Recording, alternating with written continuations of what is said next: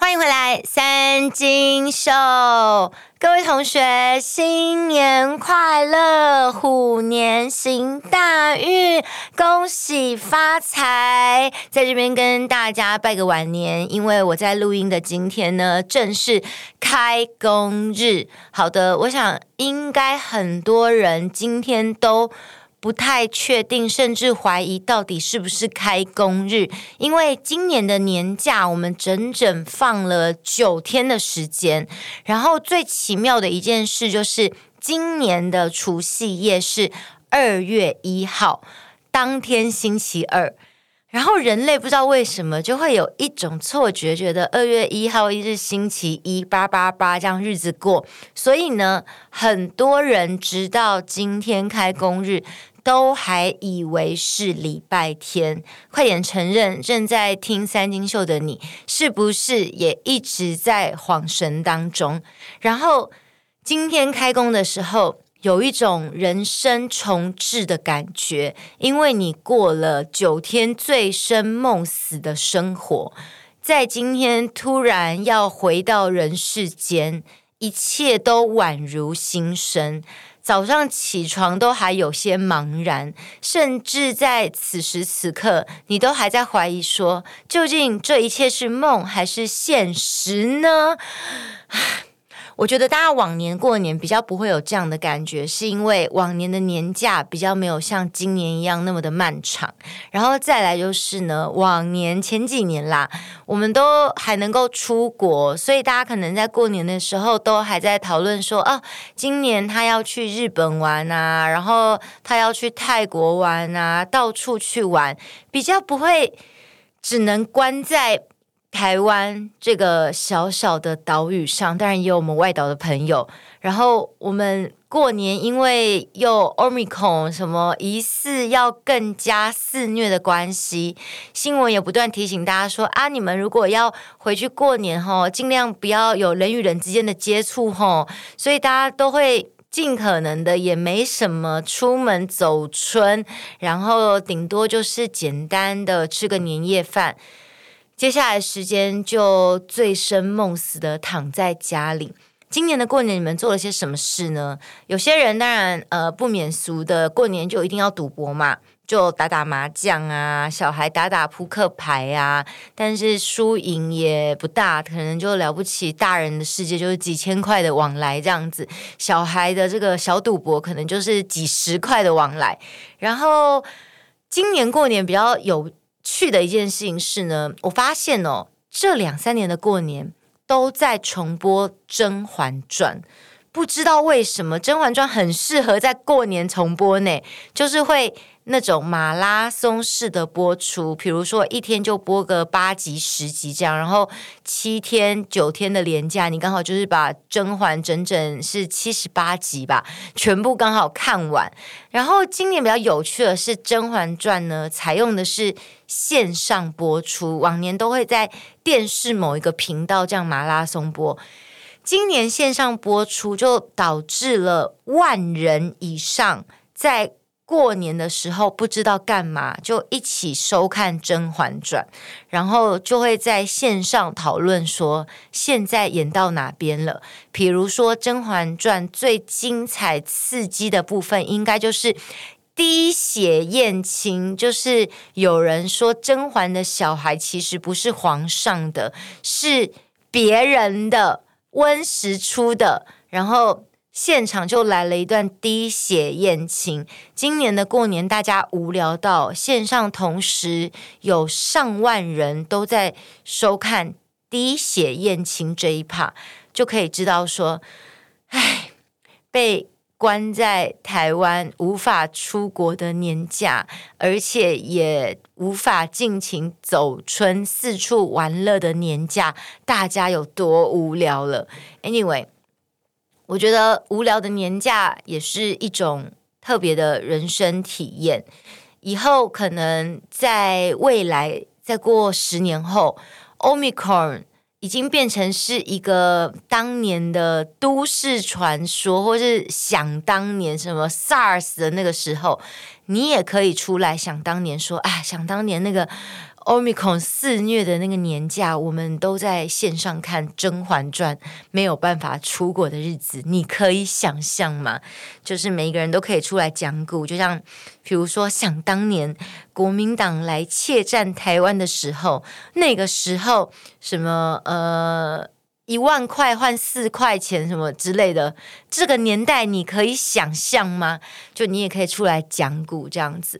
我觉得人生真的不管什么都是一个体验。不过就说到了这种想当年，我现在想要跟大家聊一下今天三金秀的主题是。哎，很先进哎！我想跟你们聊元宇宙，因为新年嘛，我们就要讲一些比较崭新的啊，然后跟未来啊，还有什么世界观有结合到的事情。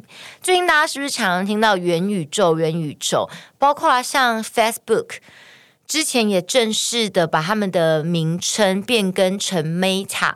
也就是说，Meta 对 Facebook 来讲呢，他们认为他们是一个元宇宙集团，然后以后他们旗下的子公司，包括 FB 啊、Instagram 啊这些的，通通都是元宇宙的一个部分。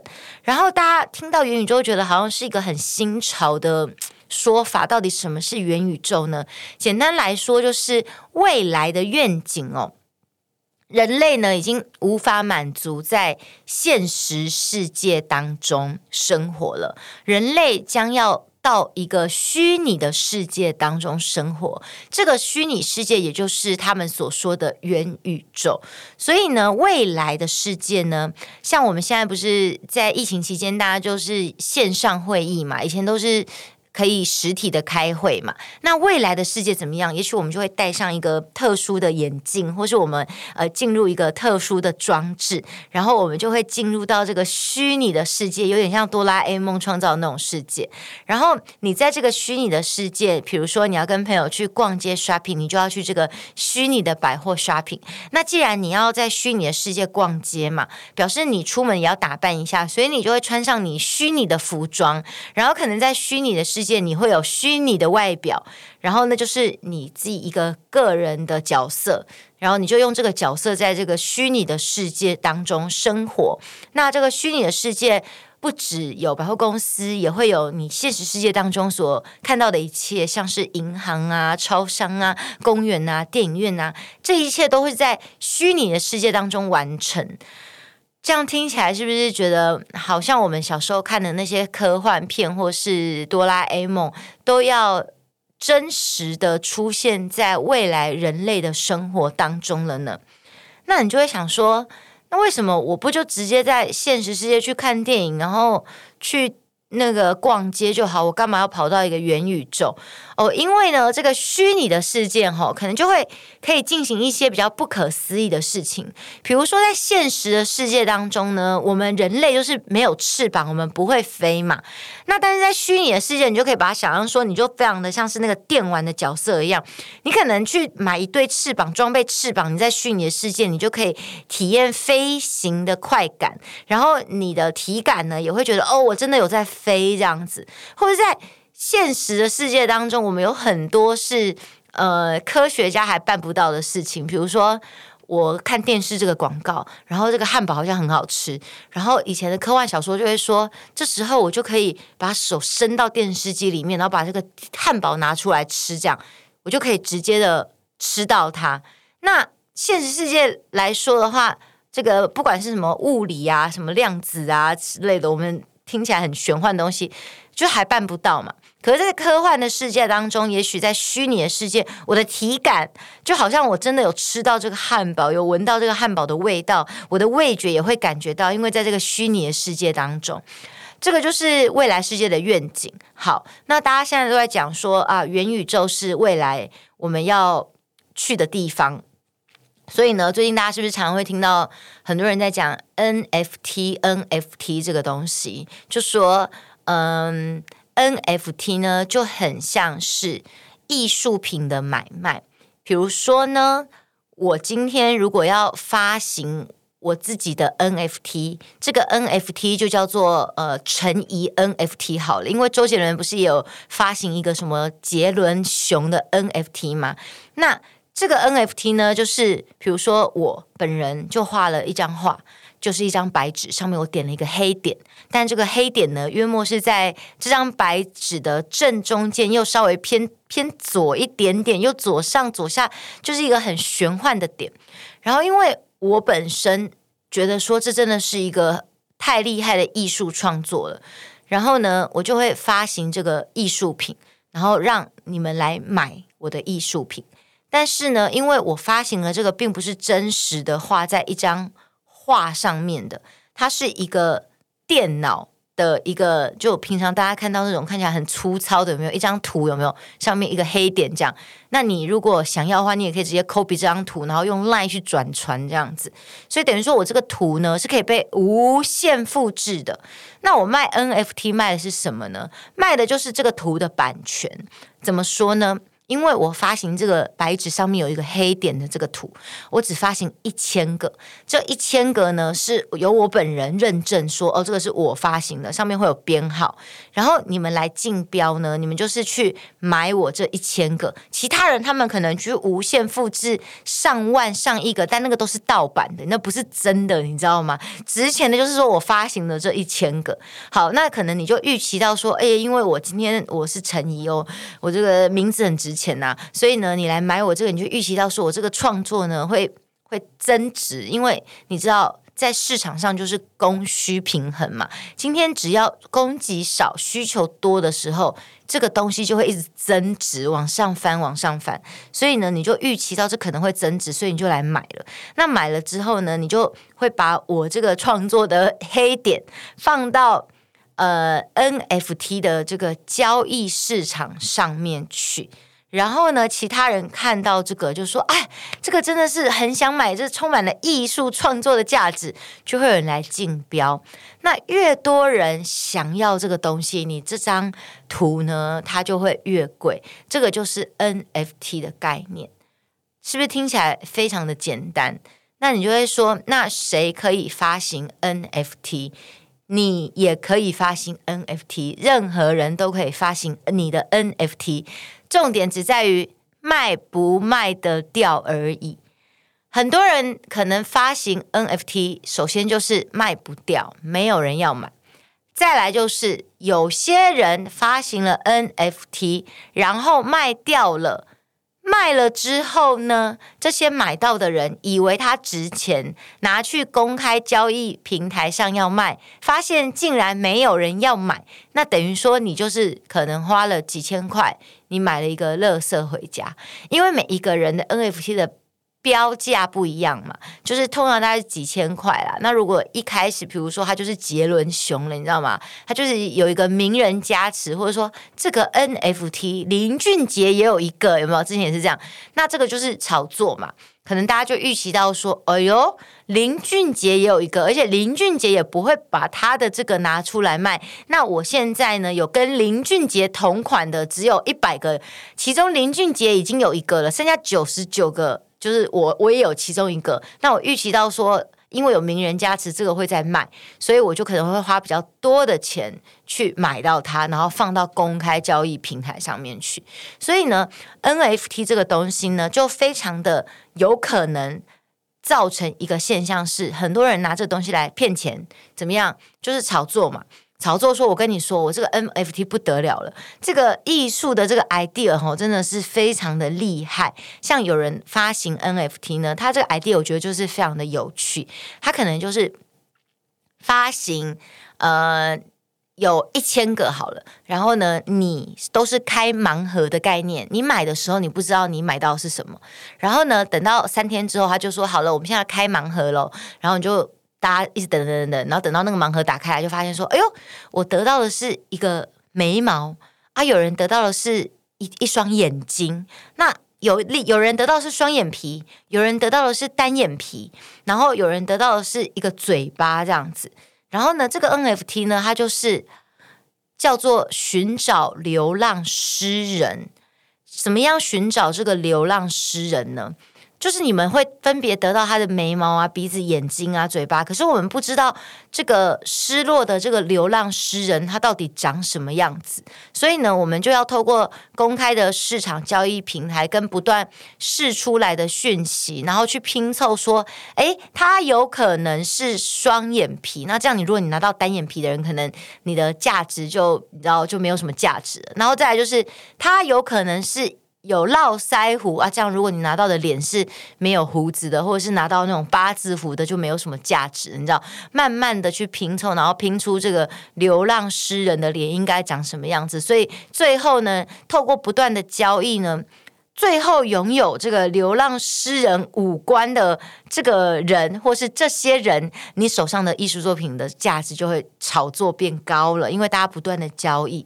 然后你知道这种游戏还可以怎么玩呢？就是说，今天我们呢，假设找到了这个流浪诗人，好了，不得了，这个诗人还要写诗，你知道，所以呢，我们也不知道这个诗人他到底写了什么诗，所以呢，我们又开始又发现了一个 NFT 叫做找诗，然后又开盲盒，三天之后打开来说，哎，我拿到的是 love，哦，他拿到的是爱。哦，他拿到的是 toilet，他拿到的是 winter，类似这样子。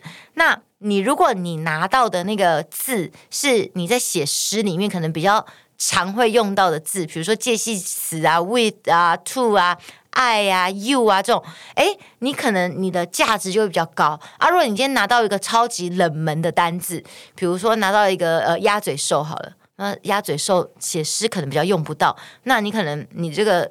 盲盒开箱之后，你的价值就比较低，但有可能又透过炒作，就是其实这一首诗就是要写一首跟鸭嘴兽有关的诗。哎呦，突然本来觉得没有价值的你这个鸭嘴兽的单词，突然又身价在一夕之间飙高了。这个就是一种 NFT 创新的玩法，其实就非常的像是大家像小时候。在拆球员卡的概念有没有？以前不是都会盲盒，然后拆球员卡嘛？那大家那个年代都想要拿到 Jordan 啊，那不只要拿到 Jordan 的卡，你还要拿到 Jordan 什么闪卡，闪闪发亮的卡，不是普通的 Jordan 卡。所以就是比赛看谁抽到的东西比较厉害。但现在新的玩法是说，以前一。打开来发现啊，我就是 Jordan 的闪卡，我这个就贵了。那现在有可能是我看起来像垃圾东西，也许放一放，它突然变得很有价值了，就是艺术品嘛。你知道很多艺术品在那个艺术家还在世的时候，就是没价值的东西嘛。那如果艺术家突然死了或怎么样，突然炒作了怎么样，突然就飙高了这样子。所以呃，这个就是现在大家在讲 NFT 这个东西。那你就会讲说，那 NFT 这东西，我要用什么东西去买它呢？各位，既然它是一个数位化的艺术作品嘛，自然就要用数位化的加密货币去买它。也就是说呢，平常的艺术品呢，我可能可以用现金，我可能可以去刷卡，是反正不管怎么样，就是货币嘛，去交易嘛。但是它是一个数位化的艺术品呢，它就必须要用数位货币，所以我就可能要用以太币才能够去买卖 NFT。那说到了以太币呢，大家最近比较常听到的就是比较有名的加密货币是比特币跟以太币。在前几年，大家听到都是比特币，那。这两三年，以太币的名声也慢慢窜起来了，所以大家就会想说：哎，比特币、以太币，很多人就是只闻其名，但也不太知道它到底是在做什么的。我在那边简单的跟大家分享一下，呃，我也是从朋友那边学习到的。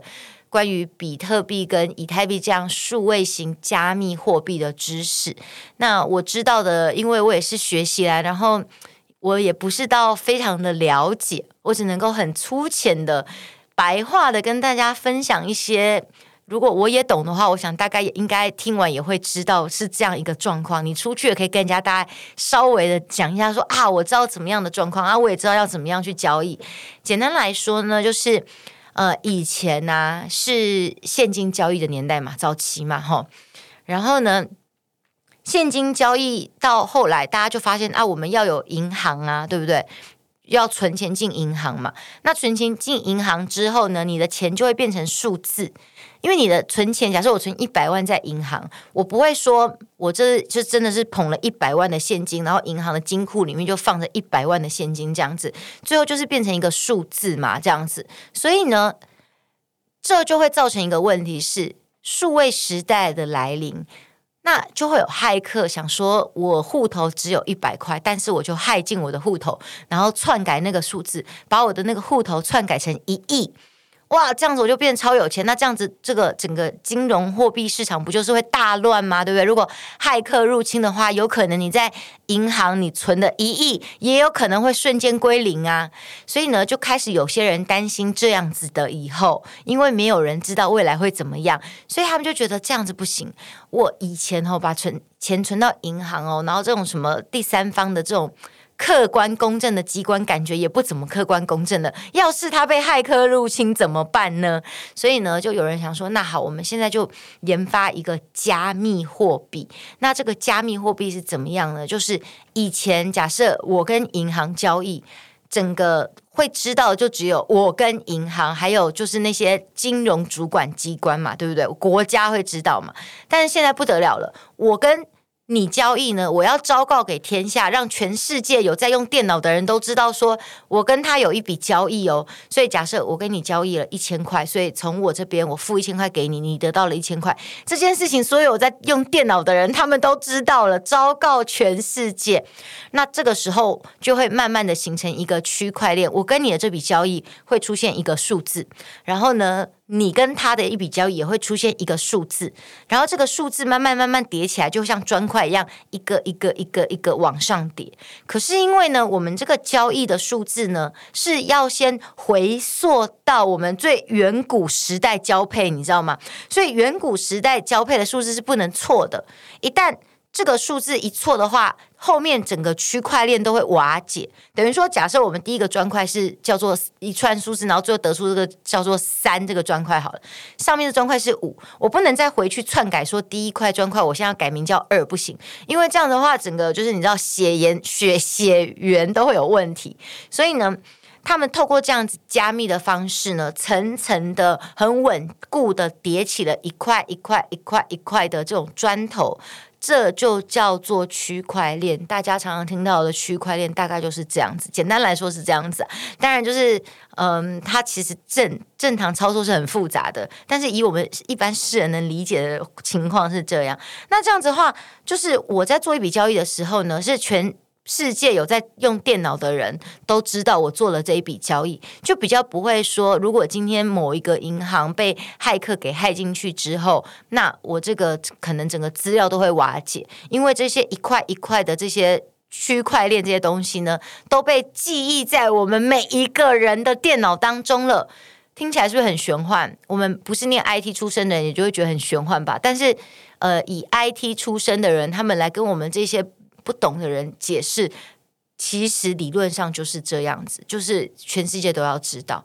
那大家现在常听到说什么挖矿啊，什么大家会买什么 CPU 啊，当矿工啊，怎么样怎么样的？那是因为呢，你在进行交易的时候呢，需要有中间的人帮你处理。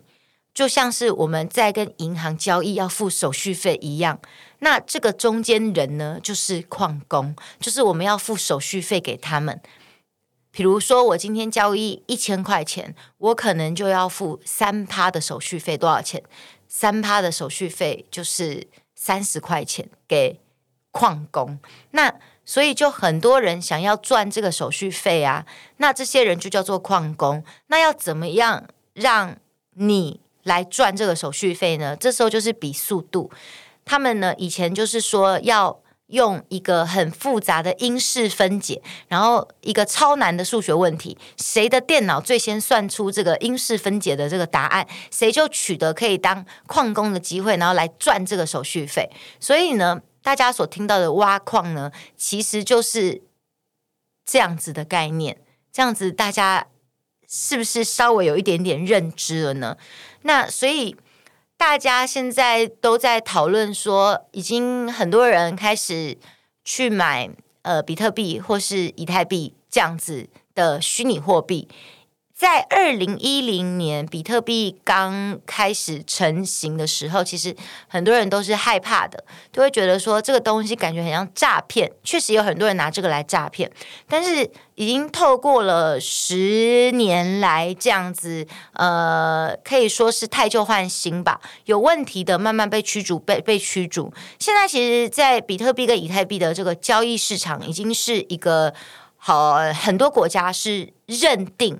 他们是有国际的机构去认定的交易方式，一个金融模式。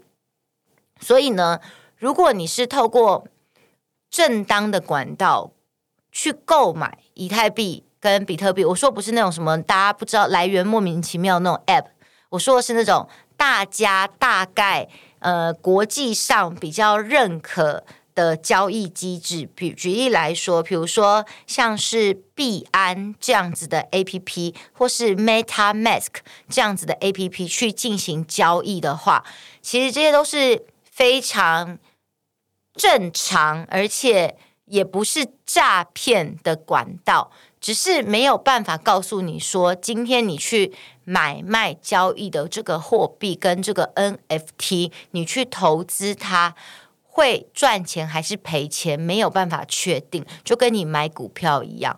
所以其实说穿了，现在大家听起来很玄幻的那些概念，什么比特币啊，什么什么 NFT 啊，其实说穿了，就跟你现在在。买卖股票是一样的概念，或是你在买卖美金、买卖其他的外汇是一样的概念，只是它用一个叫做比特币或是以太币的方式去存在着。然后呢，现在多了这个 NFT 的概念呢，就只是在于说，这个以前的艺术作品是现金交易。真实的货币交易，现在的这个虚拟的 NFT 数位作品也只能够用以太币交易。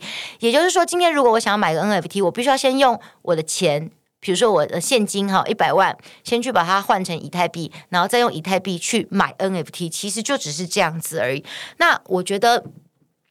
关于元宇宙这个想法呢，它确实会是一个未来的趋势，未来会有这样子的元宇宙。只是我们现在常会听到很多人说，哦，因为现在元宇宙刚成型，所以呢，他就要赶快去元宇宙上面买地，要赶快去元宇宙上面，就像以前呃信一区还没有开发的时候，你去那边拥有一大片农地，一旦开发，你不就变残给万变大富翁这样？很多人就抱着这样的梦想去买买看，那。